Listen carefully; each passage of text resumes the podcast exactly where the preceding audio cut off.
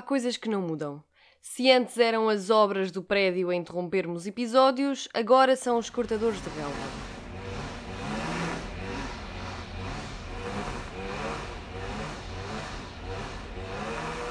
E se há coisa que também não muda, é o meu mood de manhã. As manhãs para mim continuam a ser difíceis, continuo a sentir-me um zombie e uma pessoa completamente inútil antes do meio-dia. Vá, da uma da tarde. Pá, eu simplesmente não consigo. E acreditem que eu me esforço. Eu acordo todos os dias, ali pelas 10, vou fazer o meu café com leite.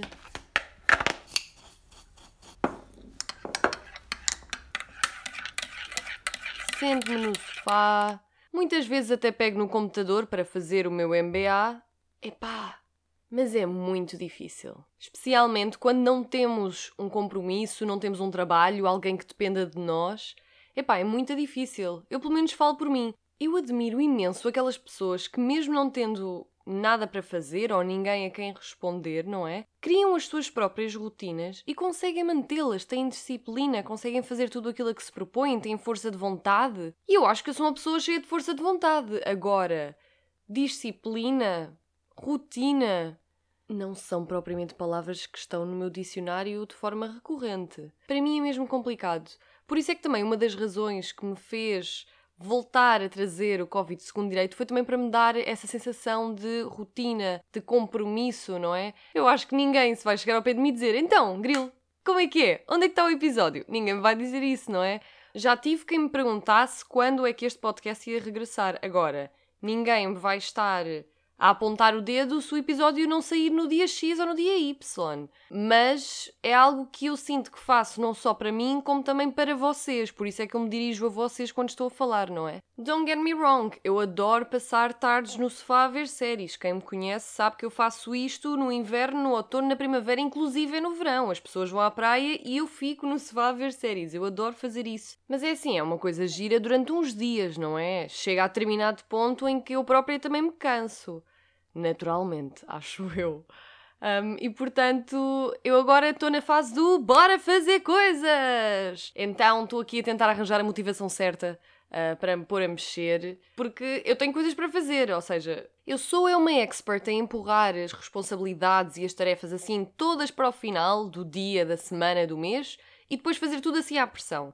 Porque eu sou boa a trabalhar sob pressão, ou seja, as coisas ficam feitas e ficam muito bem feitas, atenção mas vocês não vão querer estar ao pé de mim quando eu estiver a trabalhar sob pressão, a trabalhar ou fazer o que quer que seja sob pressão. Uma grilo sob pressão é um monstro que vocês não querem conhecer. Mas bom, não é disto que se trata este episódio. Esta semana eu decidi que queria começar em bom, assim de forma positiva. E como uma vez uma amiga minha me disse, não há nada melhor para começar uma semana do que assim um tratamento self-care, algo que fazemos para nós próprios e nós próprios. Por isso, eu decidi que estava na altura de cortar o cabelo. Eu sei nada de especial quanto a isto, mas o episódio que vos trago hoje tem sido assim algo recorrente nos últimos meses. Eu não sei se é o facto de já não vermos pessoas assim há muito tempo, ou dos e das jovens hoje em dia parecerem muito mais velhos e muito mais velhas do que são, mas epá, nos últimos tempos deram-me 16 anos e 18 anos. What? Exato, a cabeleireira achou que eu tinha 18 anos, quando eu tenho 26 a caminho dos meus 27. E pá, eu, ao longo da minha vida, eu sei que sempre pareci muito mais nova do que aquilo que sou. Aliás, no verão pediram-me BI para comprar uma Imperial, ou seja, assumiram que eu era menor, portanto, não sei, que teria os meus 16 ou 17 anos. Mas quer dizer, menos 10 anos? Mas está tudo bem. É assim, há quem se ria da situação e me diga: pá, Marta, não sejas parva, isto é bom daqui a uns anos, daqui a uns anos, mas eu não quero saber daqui a uns anos, eu estou a viver agora, não é? E a mim faz imensa confusão darem menos de 10 anos do que aquilo que eu tenho. Porque se há uma coisa que inevitavelmente está ligada a tudo isto, é aquela atitude assim paternalista, com um quê de superioridade, algo que eu sempre detestei ou porque não sabemos nada da vida, ou porque não temos ainda muita experiência, ou porque tiram conclusões automaticamente erradas pelo facto de sermos mais novos ou mais novas. Mas é assim, eu não estou chateada, também não estou feliz ou triste. Estou tipo, pronto, ok, já não é a primeira vez, Com certeza não vai ser a última. Mas isto é uma parvoíce, na verdade, porque a idade não importa, não é? Não é a idade que nos define. Aquilo que mais me incomoda são aquelas situações em que as pessoas falam comigo de maneira distinta por acharem que eu sou mais nova, olham para mim de forma distinta e, e, fazem suposições acerca de mim porque acham que eu sou mais nova. Estou a falar de mim, mas eu sei que isto acontece a outras pessoas. Epá, e é um bocadinho chato. Lá está. Não me deixa triste nem feliz. É só chato. é que se eu ainda pudesse tirar algum proveito pelo facto de parecer mais nova, se vocês souberem, digam-me algum, porque assim, aquele que me vem logo à cabeça são os descontos. Mas o que é que acontece com os descontos? Pedem sempre o BI. Portanto, eu não consigo ultrapassar uh, essa questão. Mais engraçado do que isto, só mesmo um story que eu coloquei no meu Instagram da altura em que eu fui fazer Erasmus para a Eslovénia e disse esta fotografia foi tirada há 7 anos, portanto tinha 11 anos, a brincar com o facto de uh, parecer ter 18 anos.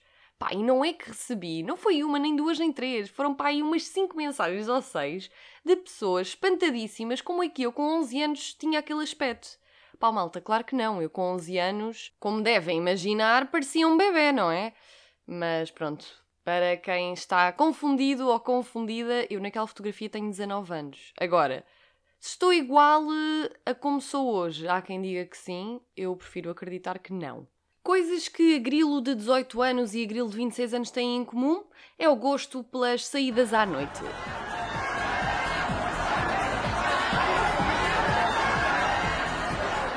Eu não sei quanto a vocês, mas eu estava e estou super ansiosa por ir sair à noite, ainda não fui. Tive a minha primeira oportunidade quando estive em Chipre, estávamos em Pafos, numa rua assim, estilo Rua da Oura, em Albufeira, mas em Pafos, cheia de bares, luzes, música, fumo, pessoas. E ao belo estilo da Rua da Oura, tínhamos pessoas cá fora a tentar puxar-nos para os bares com shots, descontos e etc. Pá, e às tantas, houve um senhor que nos convenceu, agarrou-nos ali de uma forma tal que nós acabámos por entrar. Tudo sem máscaras, assim, à grande. E o que é que aconteceu? Eu não me senti bem. Eu comecei a sentir assim o meu coração bater muito rápido, a respiração também bastante rápida e a ficar muito nervosa e, e, tive de dizer às pessoas com quem estava tenho de sair, tenho de sair, não me estou a sentir bem. Isto era algo que eu tinha e tenho ainda bastante receio, que é esta ansiedade, este nervosismo por estar num local repleto de pessoas sem máscara. E é algo que na verdade me deixa bastante triste, porque eu gosto mesmo muito de sair à noite, eu adoro dançar, é algo do qual eu tenho muitas, muitas saudades. Eventualmente vai acontecer e eu acho que agora está para breve. Mas a verdade é que estou com algum receio que me dê uma coisinha má. Não sei, um mini ataque de ansiedade ou de pânico quando estiver rodeada de pessoas. Depois de já ter tido mais do que um episódio desses uh, o outro foi num centro comercial, acho que se calhar já estou calibrada o suficiente para conseguir entrar num espaço fechado, cheio de pessoas, suor, respiração e pouca noção de espaço pessoal. Mais recentemente fui ao Algarve com umas amigas Uh, e por essa altura as discotecas já tinham aberto. Então nós decidimos que íamos sair à noite e fizemos todo o ritual que já não fazíamos há imenso tempo: a escolha da roupa, maquilhar-nos, música, dançar, beber uns copos e tal. Para quê? Para chegarmos lá e a discoteca estar fechada. Portanto, as minhas tentativas de saída à noite não estão a funcionar muito bem. O mais parecido que eu tive com uma saída à noite até agora foi uma ida ao Monsantos Open Air.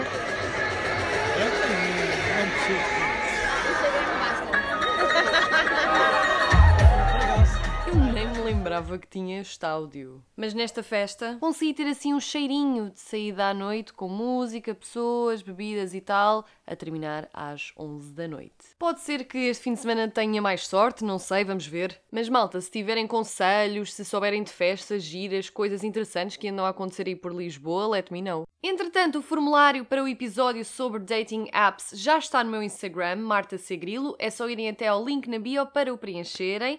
Até para a semana, um beijo e um queso!